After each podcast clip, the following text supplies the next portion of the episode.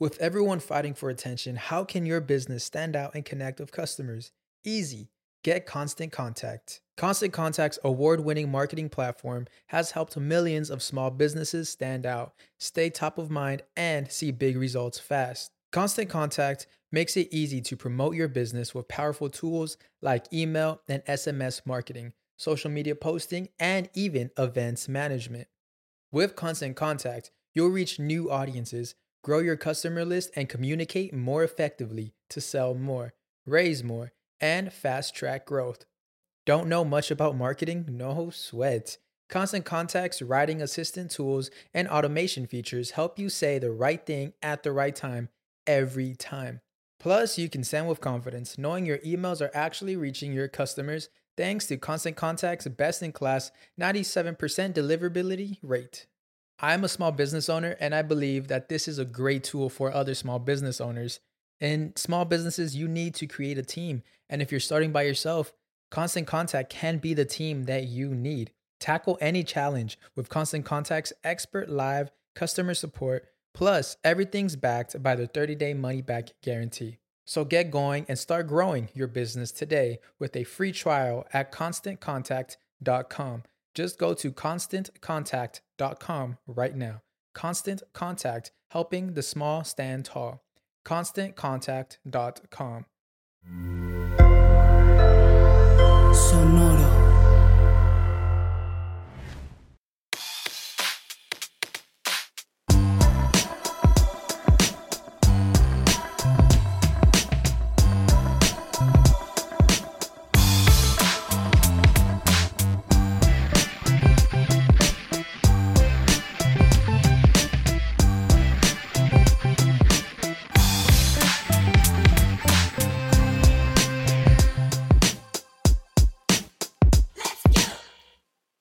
¿Qué onda? Bienvenidos otra vez más a Músicos de Sillón, el podcast donde hablamos de música como si supiéramos algo. Algo. Sí. Ajá. Sabemos algo. Mira, cada vez me sé más acordes. Y cada vez me sé más acordes y en cuanto me los aprendo se me olvidan. Ok, eso suele pasar mucho también. Simón. Pero ¿cómo andas, Meni? ¿Todo bien? Todo bien, todo bien aquí. Ya listo para este episodio que tiene un nombre parecido al nombre de nuestro podcast. No, Así es. Hoy vamos a hablar de los músicos de sesión. No músicos de sillón. No, ellos sí se sesión. dedican a, Ellos sí saben a tocar, güey. el muscle, no? Ajá. Hay muchos. Ajá, pues sí son los, los hired guns. Hired guns, Hay Simón. un documental, pero creo que no está en Netflix. Ya, donde estuvo un rato. De esos de que de repente Simón, ponen y quitan y ponen.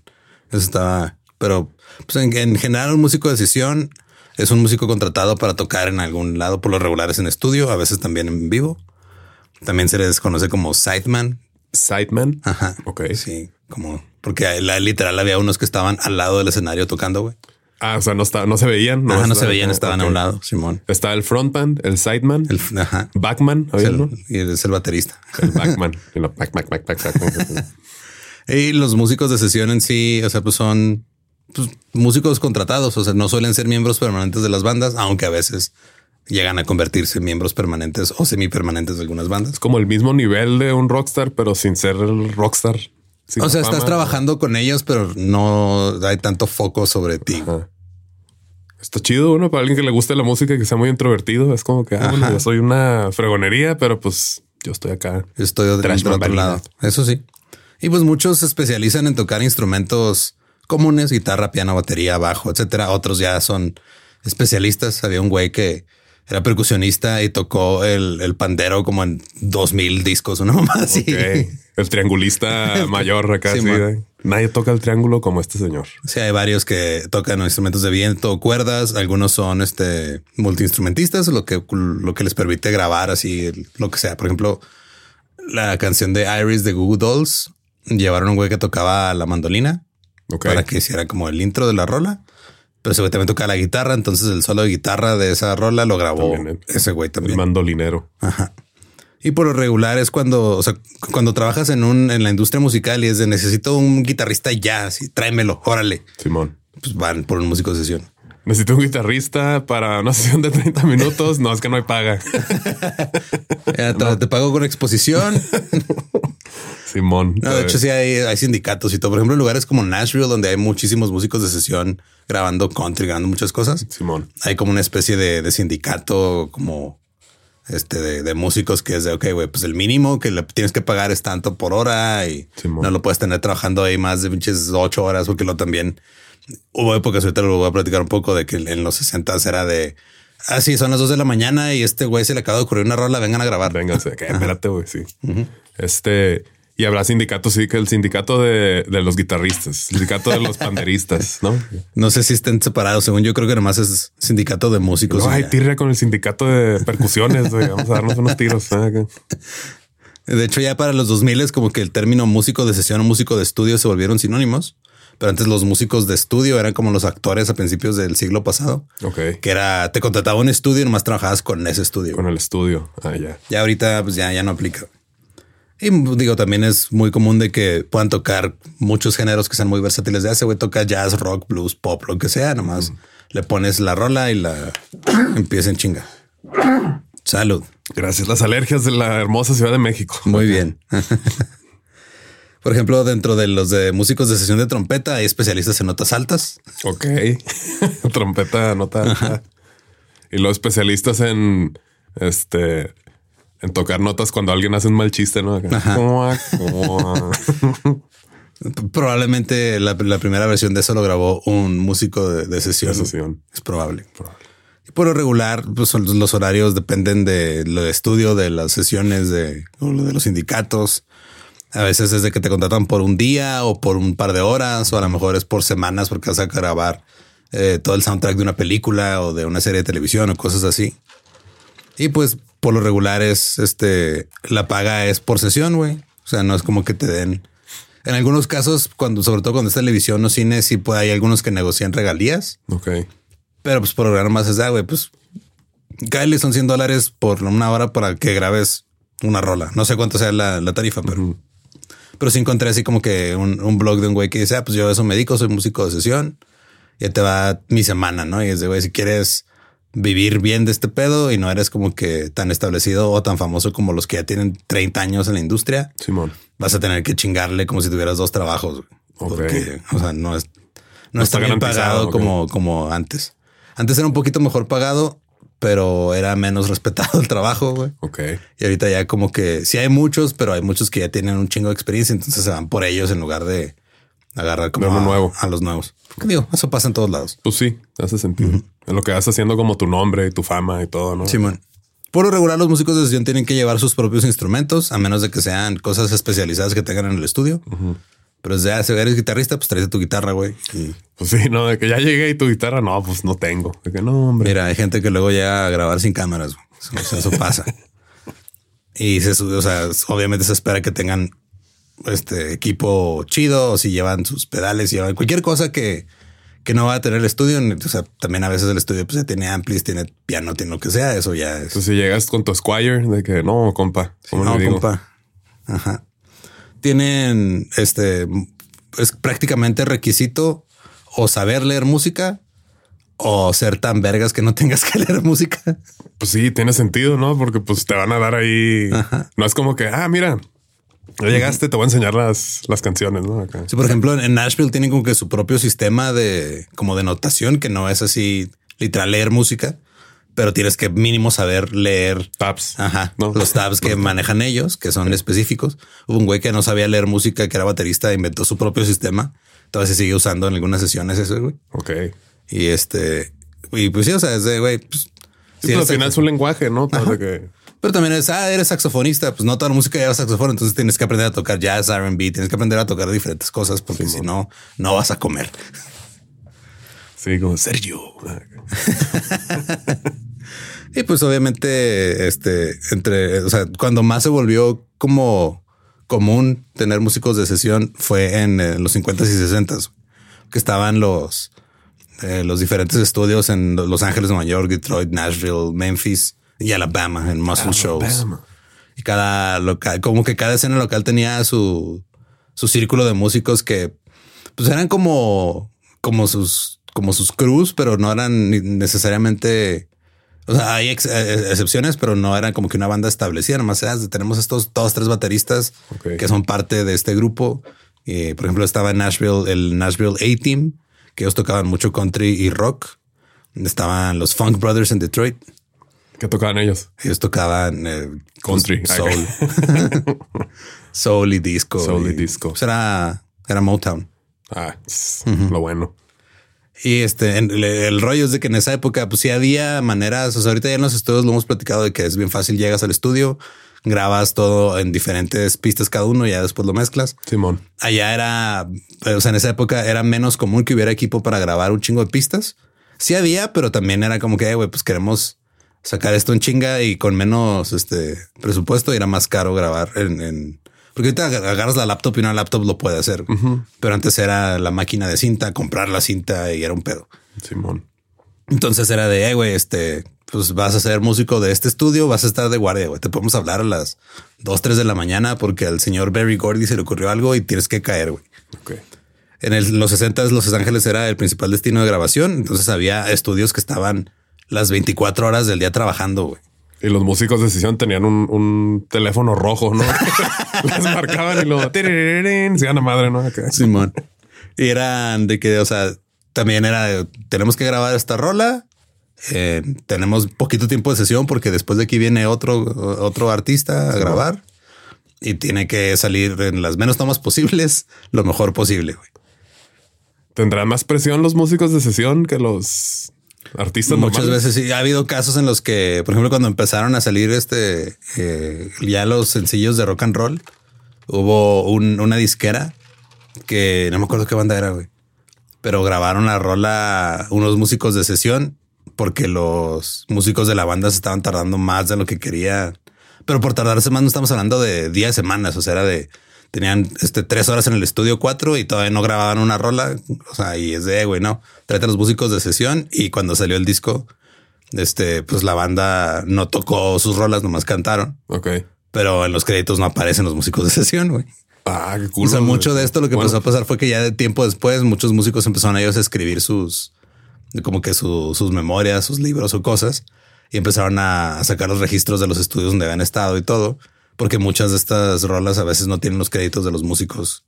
O sea, literal no les daban crédito, nomás les pagaban su sesión y órale, vete. Y pues sí es necesario el crédito, ¿no? Pues para que vean también de que, bueno, pues chambeo bien, pues me consiguen chamba. No tanto de que, ah, Pues soy que parte de la ajá. banda, ¿no? Pero, Sí, pero en- en- o sea, se sabía, porque es un entorno como tan así, es una burbuja, güey. Estás, si trabajas en un estudio en Detroit, obviamente sabes quiénes son los músicos de Detroit que tocan chido y les vas a hablar y ya, güey. Que es como que- es parecido, pero no tanto como al- a la figura del el ghostwriter, el ghost producer, ¿no? Simón, justo. Eh, de hecho, en el en, en Nashville estaba el Nashville A-Team. Ok. Esos güeyes eran un chingo. O sea, por decir, ah, no, no, no era una banda, eran como 30 güeyes. Ok. Entonces, por ejemplo, lo- este, ellos tocaban con Patsy Cline, Bob Dylan, Jerry Lewis, Elvis, Roy Orbison. O sea, tocaron como en esa época country, rock y jazz. Y pues en Nashville todavía hasta la fecha es de los, los lugares donde más se graba música. Ellos, su especialidad, su especialidad, perdón, era el country, pero pueden tocar de lo que fuera, güey.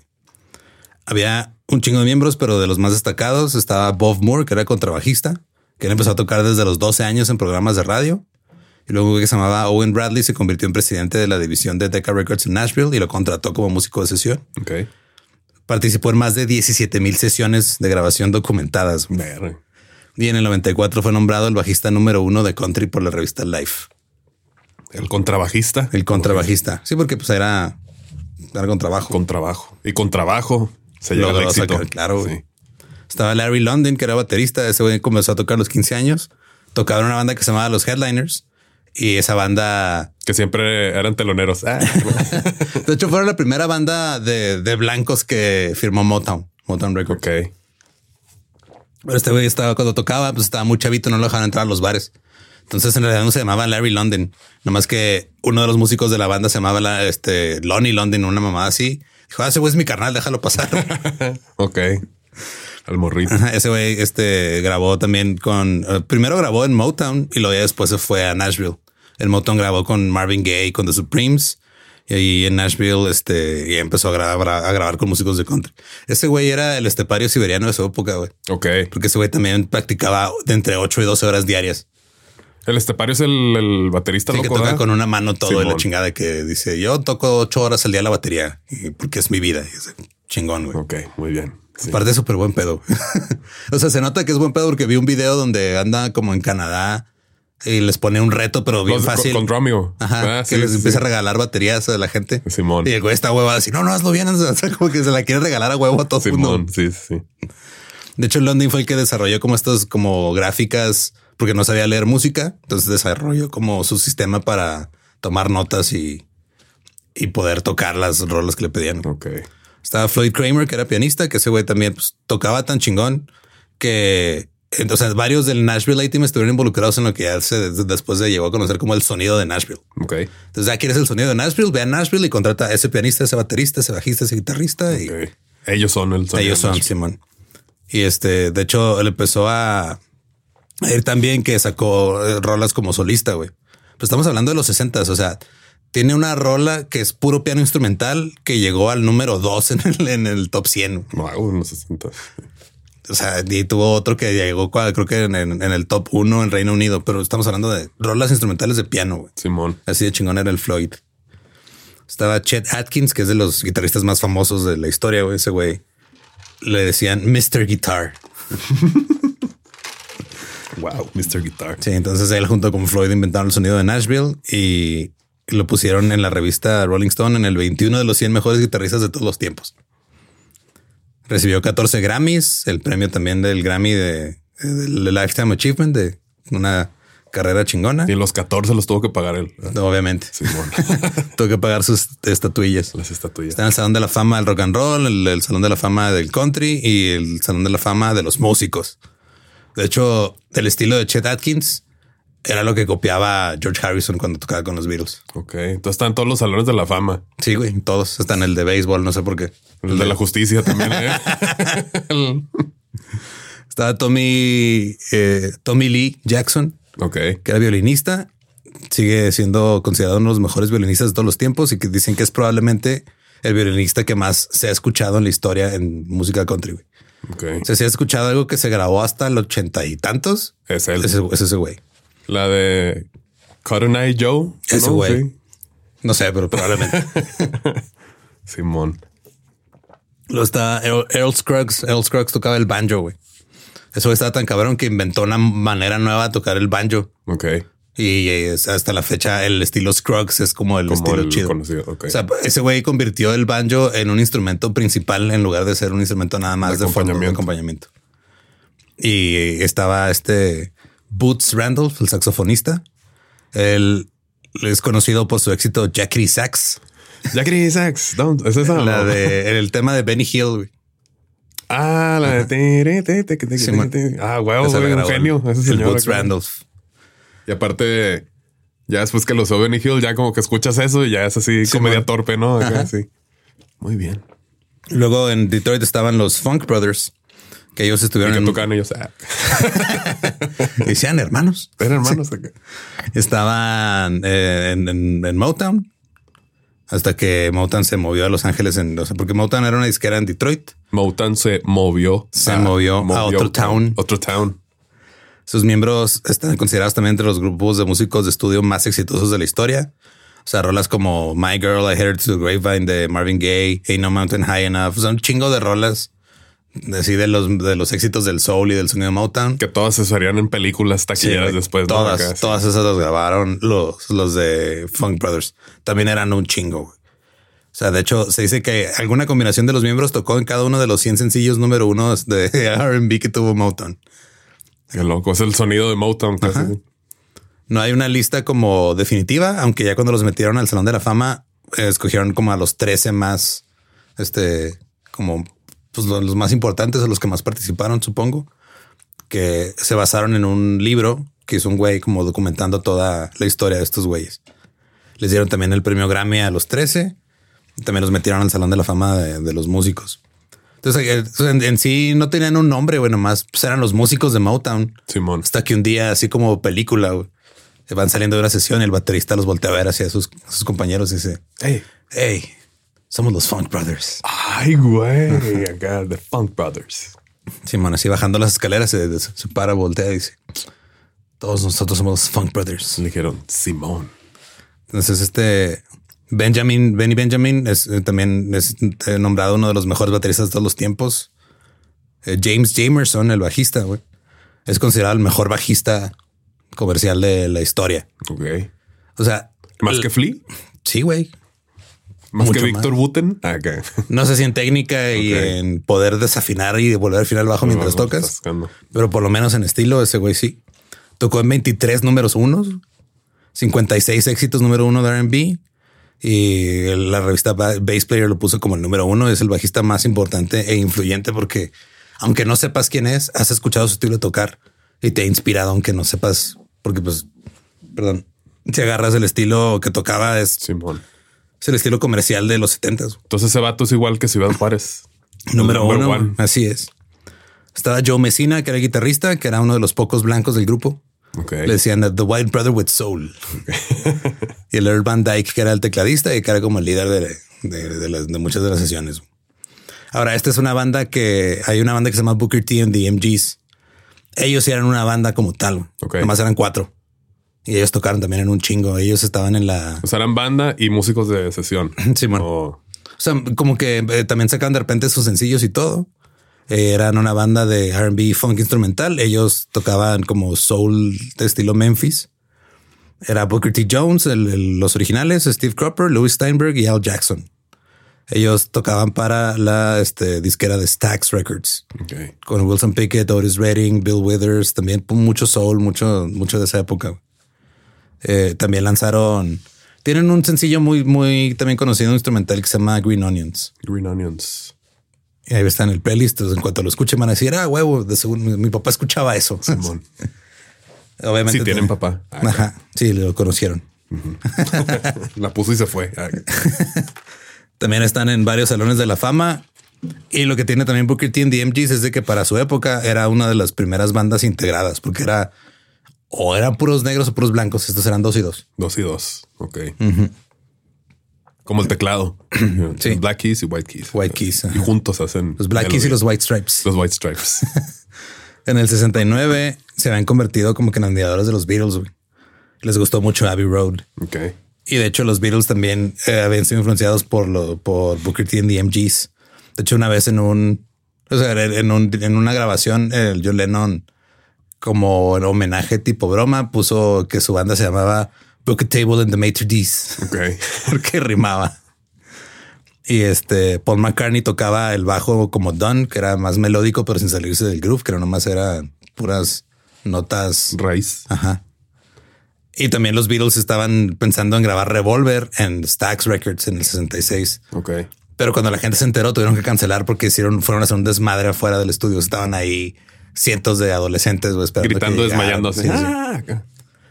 En el 70, Booker T y the MGs grabaron Macklemore Avenue, que es como su reinterpretación de Abbey Road, Ok. porque su estudio estaba en Macklemore Avenue. Macklemore Avenue. Ajá, enseguida de un thrift shop. Así está. Ya, ya, ya. No sabes cuántas veces toqué esa rola. Pues sí, cuando era DJ de, de antro. Y siempre todos. Ah, Macklemore. Y luego ya. ¿Qué pasó con Macklemore? Pues nomás fue ese éxito, ¿no? O sea, de- o sea, Tenía sé otra- que sacó más rolas, pero calificará como One Hit Wonder. No sé. Próximamente en Músicos de Sesión. Y tocaron todas las rolas de Abbey Road en instrumental. Y esa es una alarma y disculpen. ok.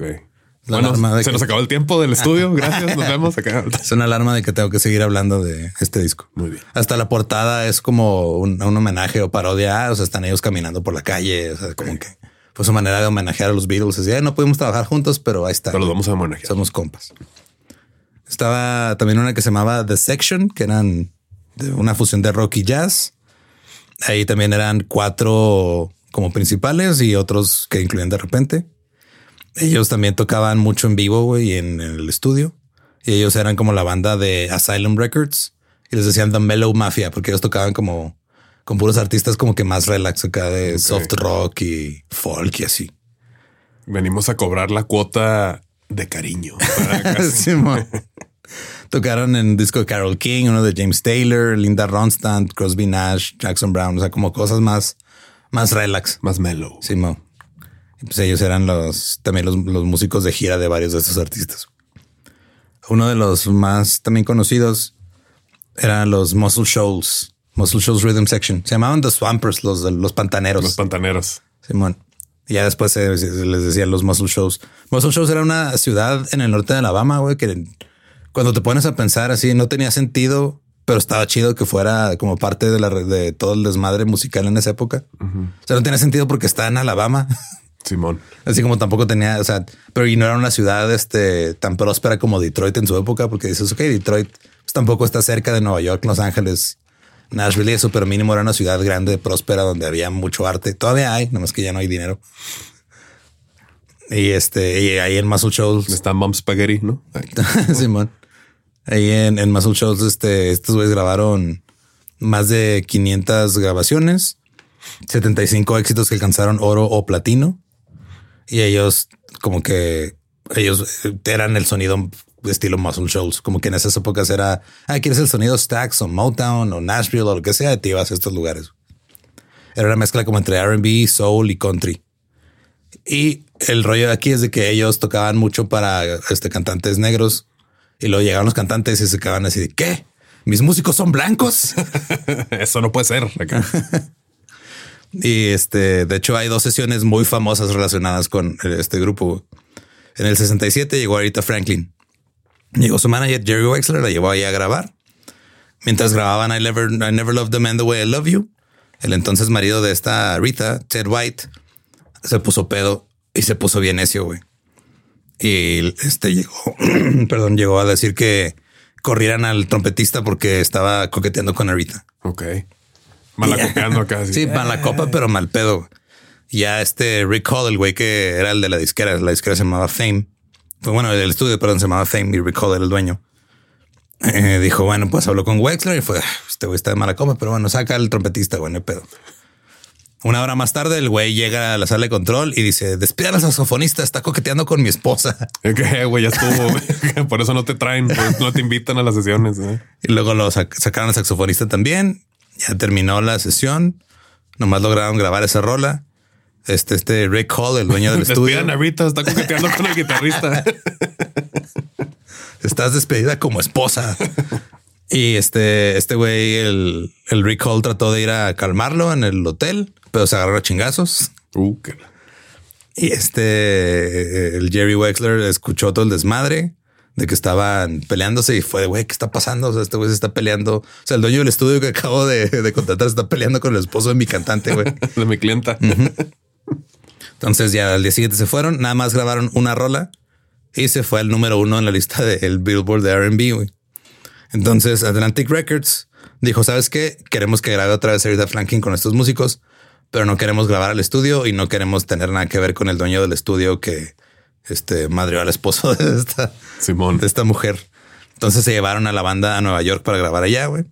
Allá grabaron Respect de Rita Franklin. Que se la estaba cantando al, esposo, ¿no? güey. Y grabaron este, digo, se consideraron las mejores canciones de todos los tiempos. Grabaron este varias rolas con Aretha y fue de las cosas más exitosas que hicieron, güey. Hasta el 69. En el 69 se separaron de Rick Hall y del estudio de Fame, compraron su propio estudio chiquito, güey, ahí lo armaron y todo. Y llegaron los Rolling Stones. Ok. que estaban también con Atlantic Records. Llegaron al pueblito de Sheffield, Alabama, en diciembre del 69, dos días después de tocar en, Florida. Les habían dicho, hey, güey, este pedo va a estar en secreto, nadie sabe que están aquí. Tocaron ahí en el estudio, este, todavía, o sea, todavía no estaba terminado, pero se pusieron a tocar con ellos el güey este, el recall estaba ardido y él sí sabía que iban a andar ahí. Ya después públicamente dijo, si ustedes creen que este, van a hacer algo ahí, esos güeyes sin mí no, sirven. O sea, sin mí no tienen los éxitos.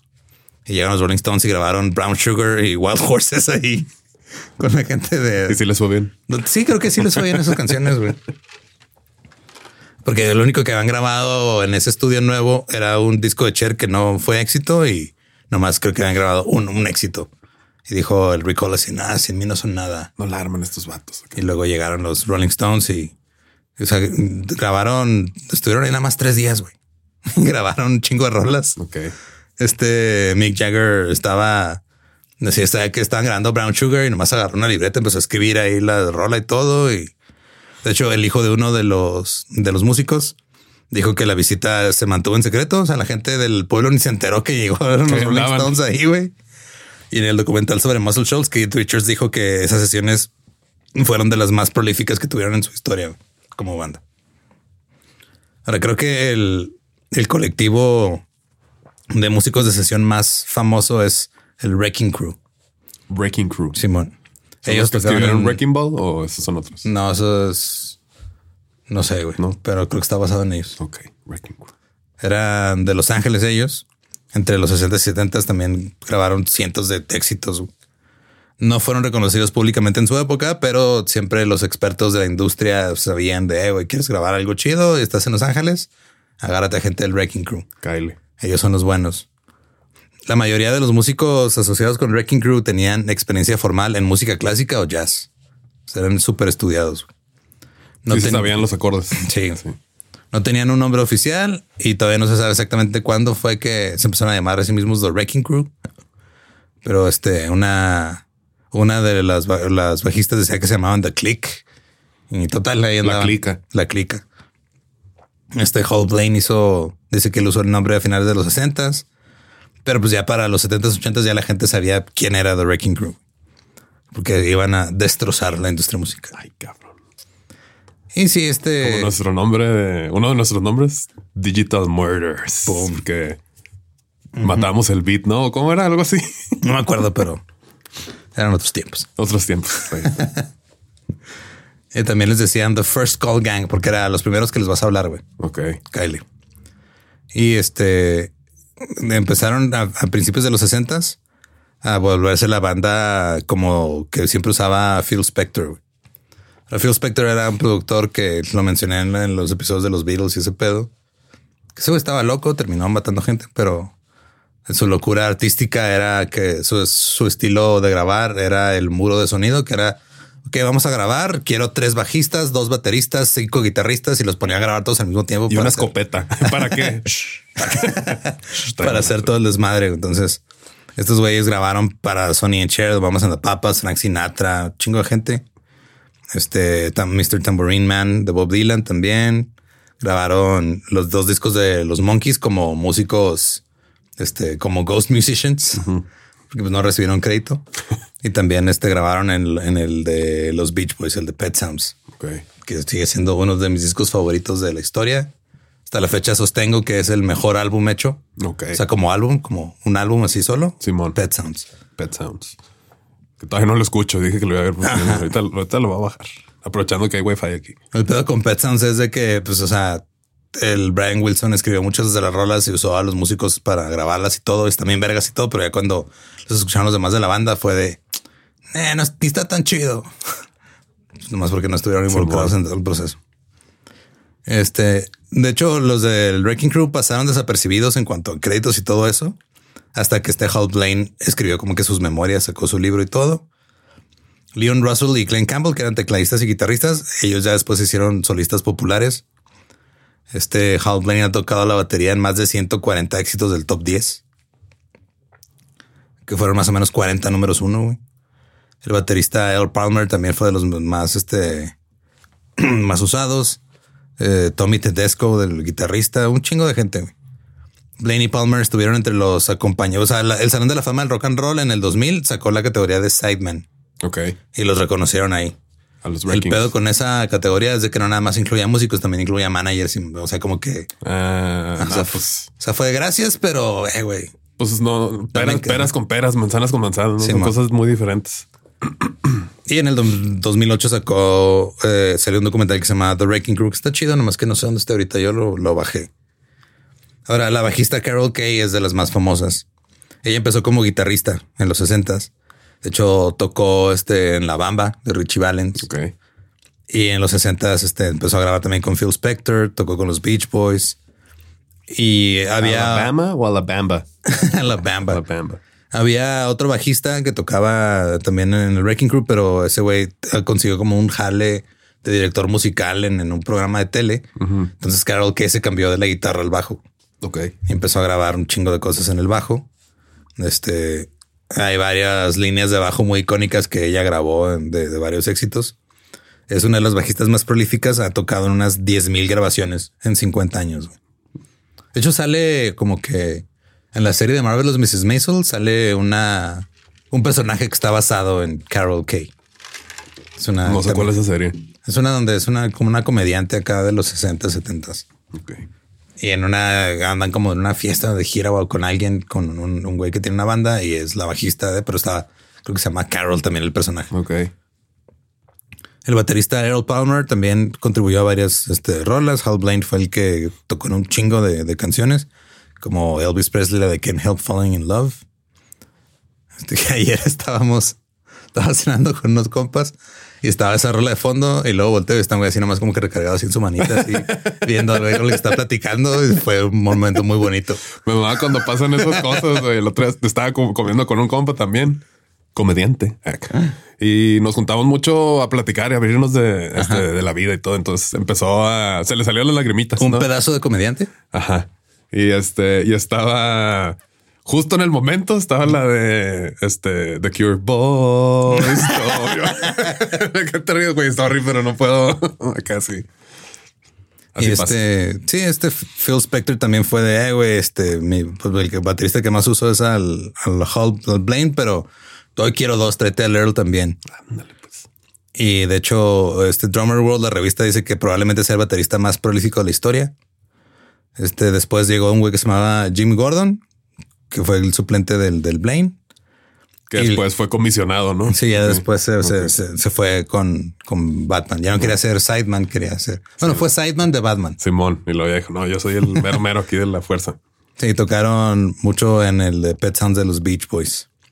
También el, el guitarrista y a veces bajista Bill Pittman, eh, él, eh, él le enseñó a tocar guitarra a Phil Spector y lo volvió su músico de sesión cuando Phil dejó de tocar bandas y empezó a de tocar en bandas, perdón, y empezó a producir. Ok. Y este tocó en los primeros discos de, de en las primeras grabaciones, como Be My Baby de las Ronettes, Tambourine Man, chingo de rolas. Eh, también el, el tema de MASH, la serie más exitosa de esa época, lo hizo él en la guitarra. Este Glenn Campbell también. Ese güey, Glenn Campbell, tocaba como músico de sesión, pero después se volvió una de las estrellas de country más grandes de, de la época también. Ok. Pues ya lo que hacía él es de que cuando grababa sus discos le hablaba a sus compas del Wrecking Crew. Y vénganse, eh, güey. ¿Quién le hace falta jale? Voy a ir de gira, vámonos. no chido. jale acá, sí, está chido, sí. Está, está bonito cuando se puede hacer eso. Simón. Eh, estuvo, de hecho, también estuvo de gira con los Beach Boys como abridor y después él hacía sus giras solo. Y tuvo varios éxitos, este, la neta, bastante buenos de country, que no es tanto un género. O sea, me gustan algunos, pero no sé mucho de ese género. Simón. Había también un chingo de tecladistas, este, que tocaron en un chingo de rolas. Del, uno que se llamaba Larry, otro que se llamaba Mike, que ese güey era un pianista que estudió piano clásico en, en la universidad. Del piano acá. Ajá, la Universidad El del Piano. piano Nashville, Tennessee. Simón. Y ese güey tocaba también mucho con las sesiones de los Beach Boys. Y este Leon Russell, que después se hizo solista, también tocó muchos éxitos.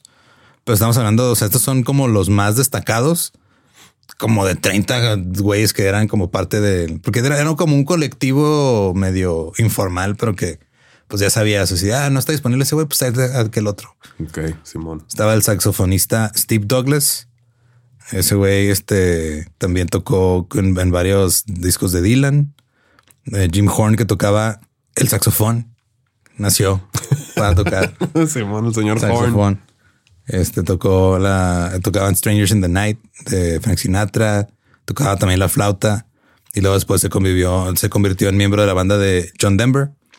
Este Plas Johnson, ese güey grabó el tema de la Pantera Rosa Ok. en saxofón. Muy bien. Muy, muy, Muy, reconocido. ajá, muy icónico ese pedo. Hay otros ejemplos de otros músicos de sesión.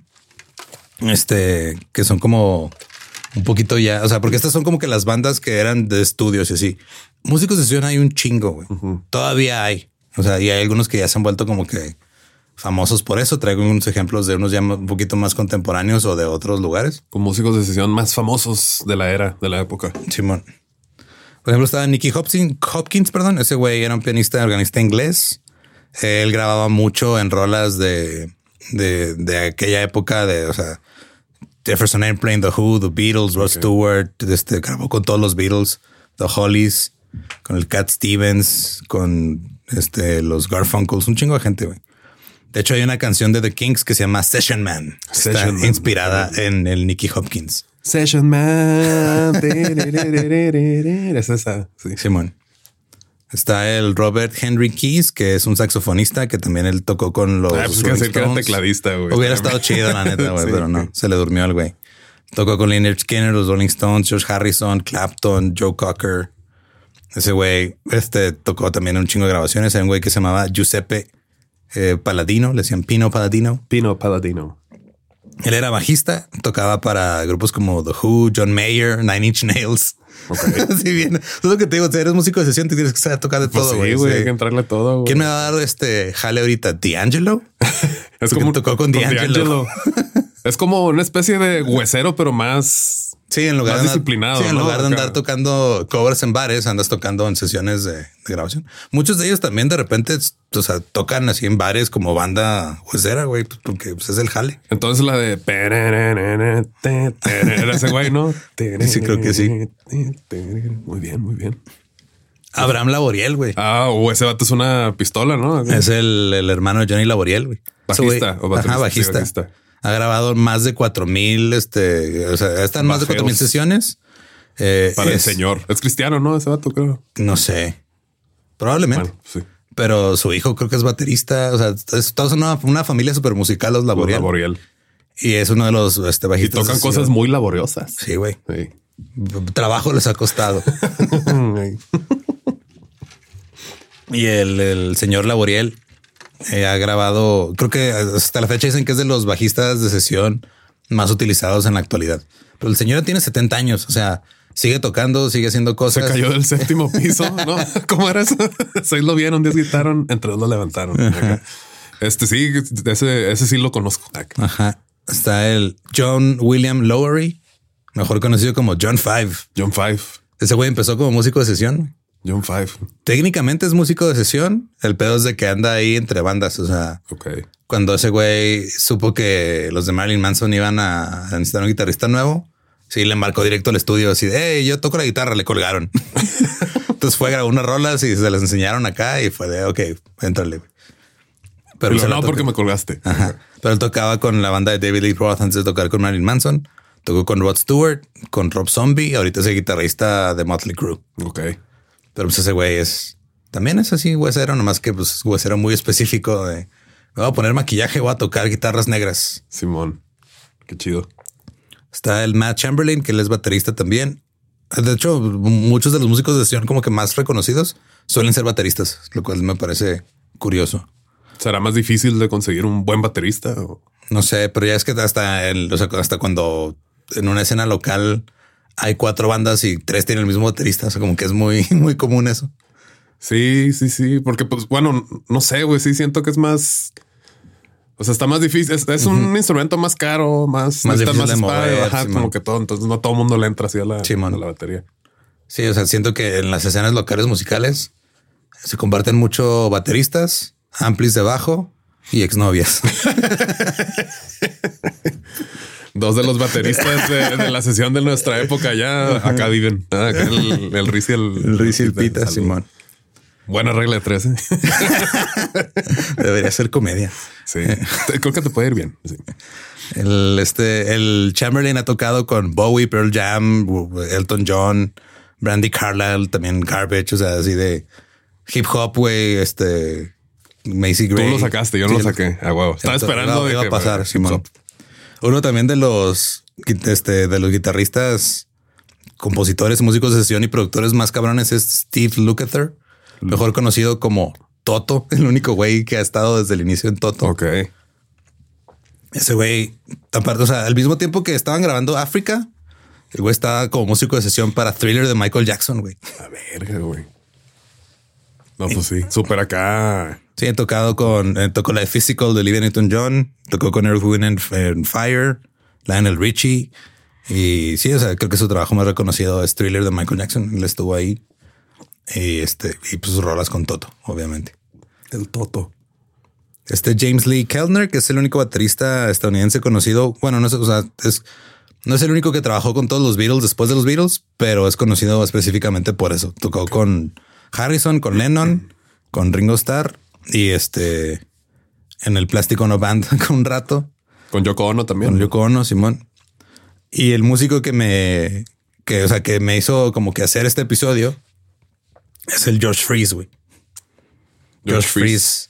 Tal vez ahorita se le suena un poquito más el nombre porque es el nuevo baterista de los Foo Fighters. Ok, ok, Simón. No sé cómo se llamaba, pero sí. El Josh Freeze, ese güey, músico de sesión y de gira, ha tocado en más de 400 discos desde el 86. Ha estado de gira con Nine Inch Nails, Weezer, Sublime with Rome, Sting, The Offspring, Danny Elfman, güey. Pura banda de nuestra época. Simón fue baterista de Guns N' Roses, fue baterista de Perfect Circle. Ahorita es el miembro nuevo de los Foo Fighters, reemplazando a Taylor Hawkins, que descanse en paz donde quiera que Descanse en esté. paz. Descanse con beats. Ajá, y ahorita tiene la reputación de ser el, el baterista de sesión más solicitado en, en- en el género, güey. Ese güey es... Me imagino que sigue siendo Sí, o sea- su- se- de sesión y La neta, cuando estaban con el desmadre este de...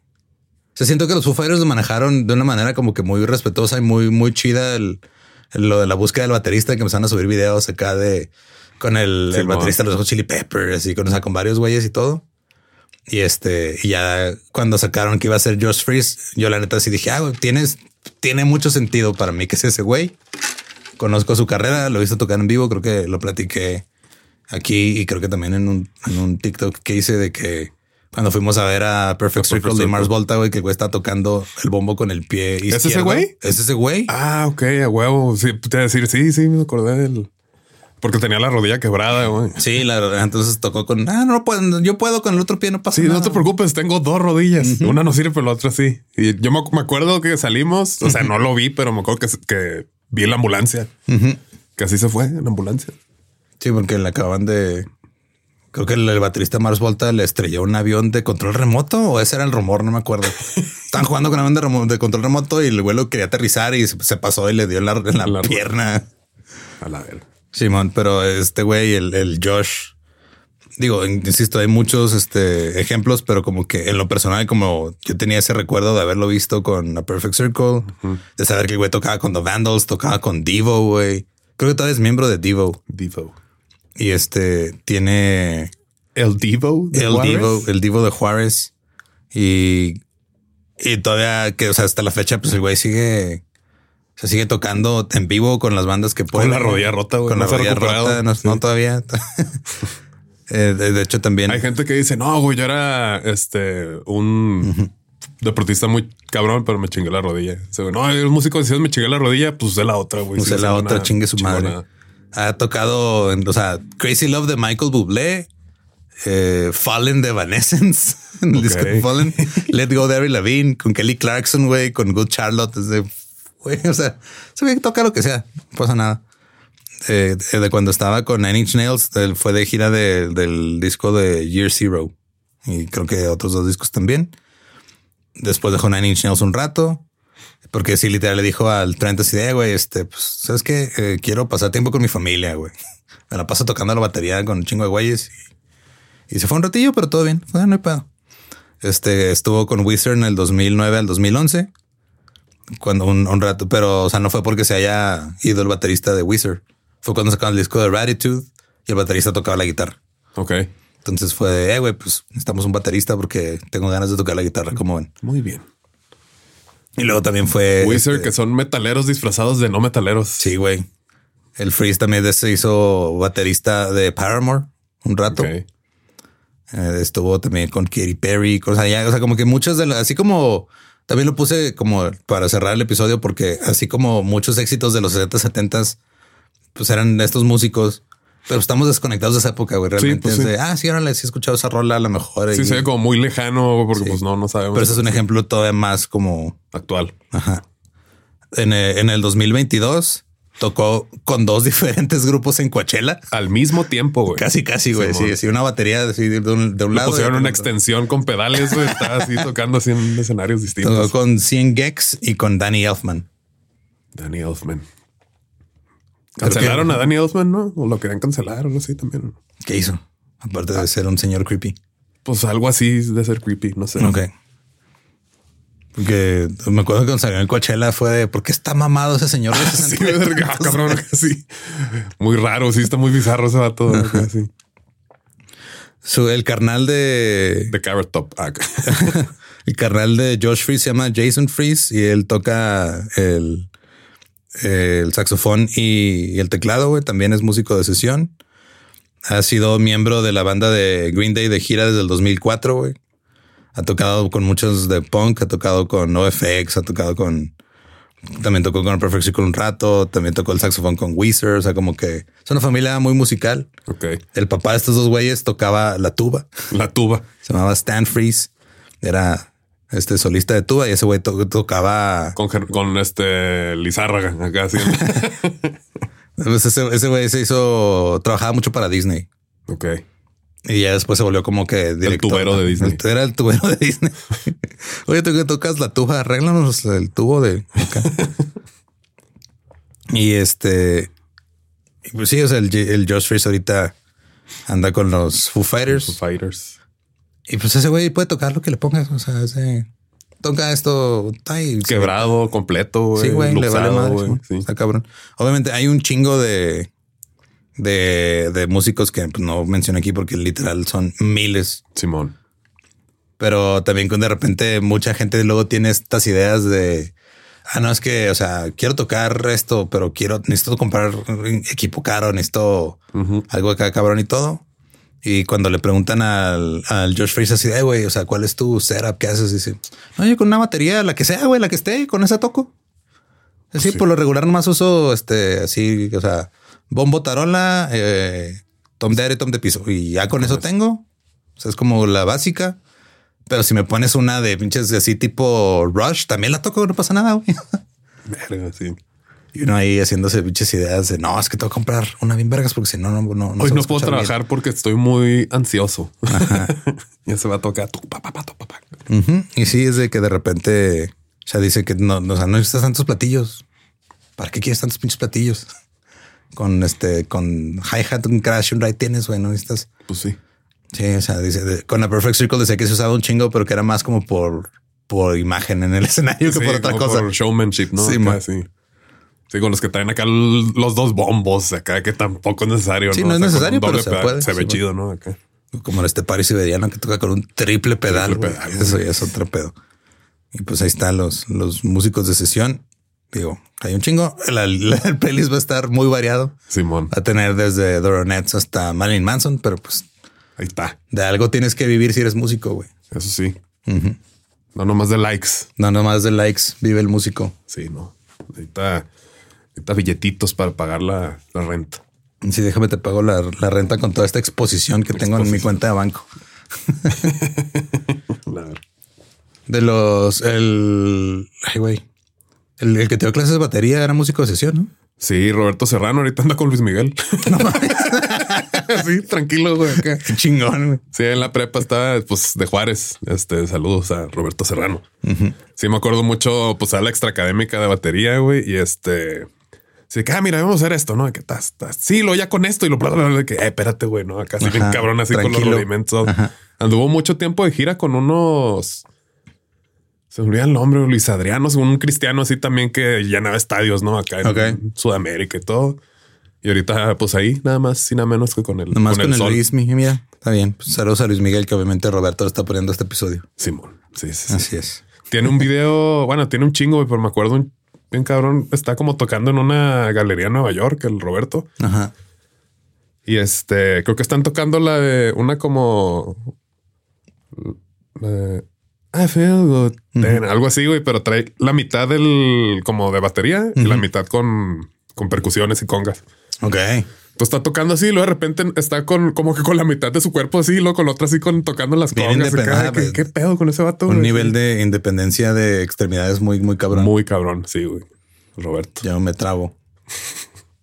Pero es que no me compré una batería chida, güey. Eh, Pues es que no, güey. Con la Power Beat no se arma, güey. Acá sí, güey. Tiene que ser una buena, güey. Simón. Y pues este, ahí está. Recuerden que nos pueden seguir en todos lados como músicos de sillón.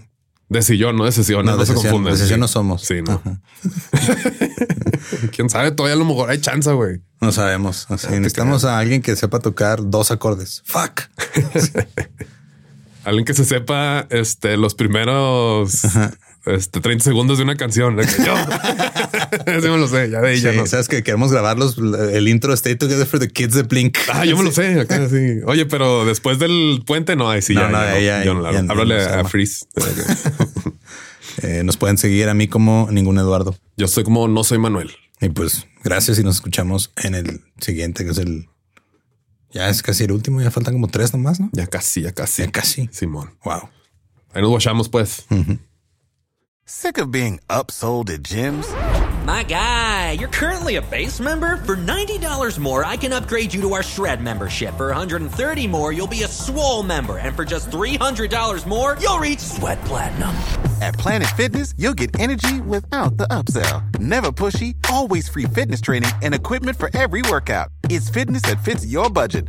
Join Planet Fitness for just $1 down and $10 a month. Cancel anytime. Deal ends Friday, May 10th. See Home Club for details.